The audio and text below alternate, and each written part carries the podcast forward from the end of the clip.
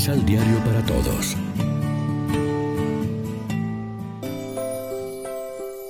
Primera lectura. También a los paganos les ha concedido Dios la conversión que lleva a la vida. De los Hechos de los Apóstoles.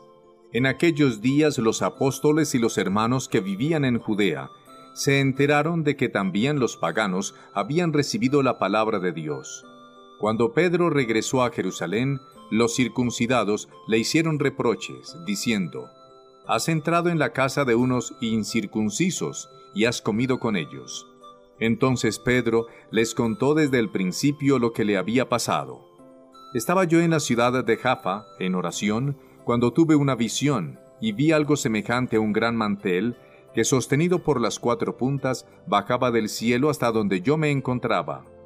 Miré con atención aquella cosa y descubrí que había en ella toda clase de cuadrúpedos, fieras, reptiles y aves. Oí luego una voz que me decía, Levántate, Pedro, mata el animal que quieras y come. Pero yo le respondí, Ni pensarlo, Señor, jamás he comido nada profano o impuro. La voz del cielo me habló de nuevo, no tengas tú por impuro lo que Dios ha hecho puro. Esto se repitió tres veces y luego todo fue recogido hacia el cielo. En aquel instante se presentaron en la casa donde yo estaba tres hombres que venían de Cesarea, con un recado para mí. El Espíritu me dijo entonces que me fuera con ellos sin dudar. También fueron conmigo estos seis hermanos, y todos entramos en casa de aquel hombre. Él nos contó cómo había visto de pie ante él a un ángel que le dijo, manda a buscar en Jaffa a Simón, llamado Pedro. Lo que él te diga, te traerá la salvación a ti y a toda tu familia. En cuanto empecé a hablar, el Espíritu Santo descendió sobre ellos, como había descendido al principio sobre nosotros. Entonces me acordé de lo que había dicho el Señor. Juan bautizó con agua, pero ustedes serán bautizados con el Espíritu Santo. Por lo tanto, si Dios les ha dado a ellos el mismo don que a nosotros por haber creído en el Señor Jesús, ¿quién soy yo para oponerme a Dios? Con esto se apaciguaron y alabaron a Dios diciendo, por lo visto, también a los paganos les ha concedido Dios la conversión que lleva a la vida. Palabra de Dios. Te alabamos, Señor. Salmo responsorial de los Salmos 41 y 42. Estoy sediento del Dios que da la vida Aleluya. Como el venado busca el agua de los ríos, así cansada mi alma te busca a ti, Dios mío. Estoy sediento del Dios que da la vida. Aleluya. Del Dios que da la vida está mi ser sediento.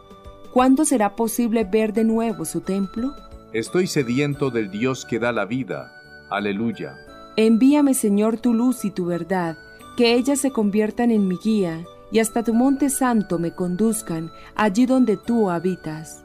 Estoy sediento del Dios que da la vida. Aleluya.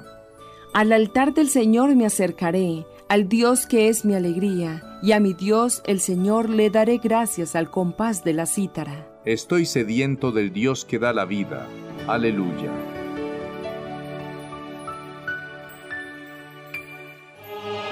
Proclamación del Santo Evangelio de nuestro Señor Jesucristo según San Juan.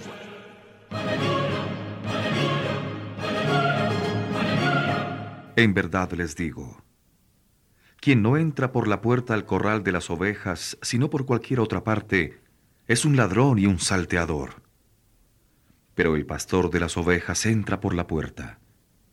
El cuidador le abre y las ovejas escuchan su voz.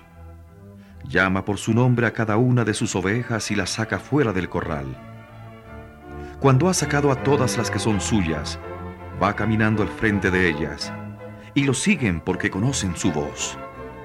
A otro no lo seguirán, más bien huirán de él porque desconocen la voz del extraño. Jesús propuso esta comparación, pero ellos no comprendieron lo que les quería decir. Jesús, pues, tomó de nuevo la palabra. En verdad les digo, yo soy el pastor de las ovejas. Todos los que se presentaron son ladrones y malhechores, pero las ovejas no les hicieron caso. Yo soy la puerta. El que entra por mí está a salvo. Circula libremente y encuentra alimento. El ladrón entra solamente a robar, a matar y a destruir. Yo, en cambio, vine para que tengan vida y sean colmados. Lección Divina Amigos y amigas, ¿qué tal? Hoy es lunes 13 de mayo y como siempre nos alimentamos con el pan de la palabra de manera particular en este día cuando celebramos la memoria de la Santísima Virgen María, Nuestra Señora de Fátima. Jesús se autodenomina como la puerta de entrada a la salvación, pues quien entre por ella se salvará, pero para entrar en la vida que Él da es necesario creer y reconocerlo como el enviado del Padre que da la vida a los que lo acogen con fe y se abandonan a sus palabras y a sus signos. Jesús es la nueva puerta, no solo en relación con el viejo recinto de Israel representado por los dirigentes del pueblo, sino también respecto a los que lo siguen. A los primeros les recuerda su legitimidad de ser Él el único acceso a las ovejas, pues es el Mesías dispuesto a dar la vida por ellos.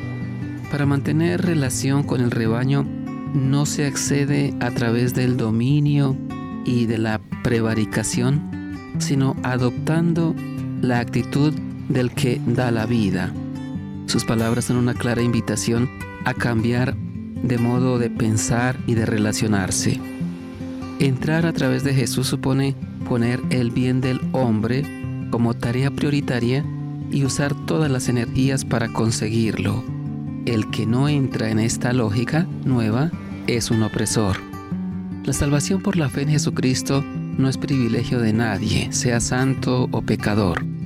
Es un don que Dios da gratuitamente a los que reconocen a su Hijo como enviado y se abren a la acción del Espíritu Santo que actúa en beneficio de los que el Señor llama para participarles la vida verdadera y eterna. Reflexionemos. ¿Cuál es la valoración e importancia que le damos a la misión de pastorear al pueblo de Dios? Oremos juntos. El Señor es mi pastor, nada me falta. Señor Jesús, que sepamos siempre responder a tu llamado, entregando lo mejor de nosotros. María, Reina de los Apóstoles, ruega por nosotros.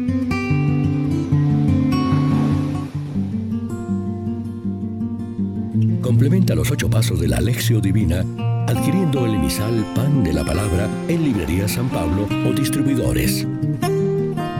Más información www.sanpablo.co Pan de la Palabra. Vive la reflexión.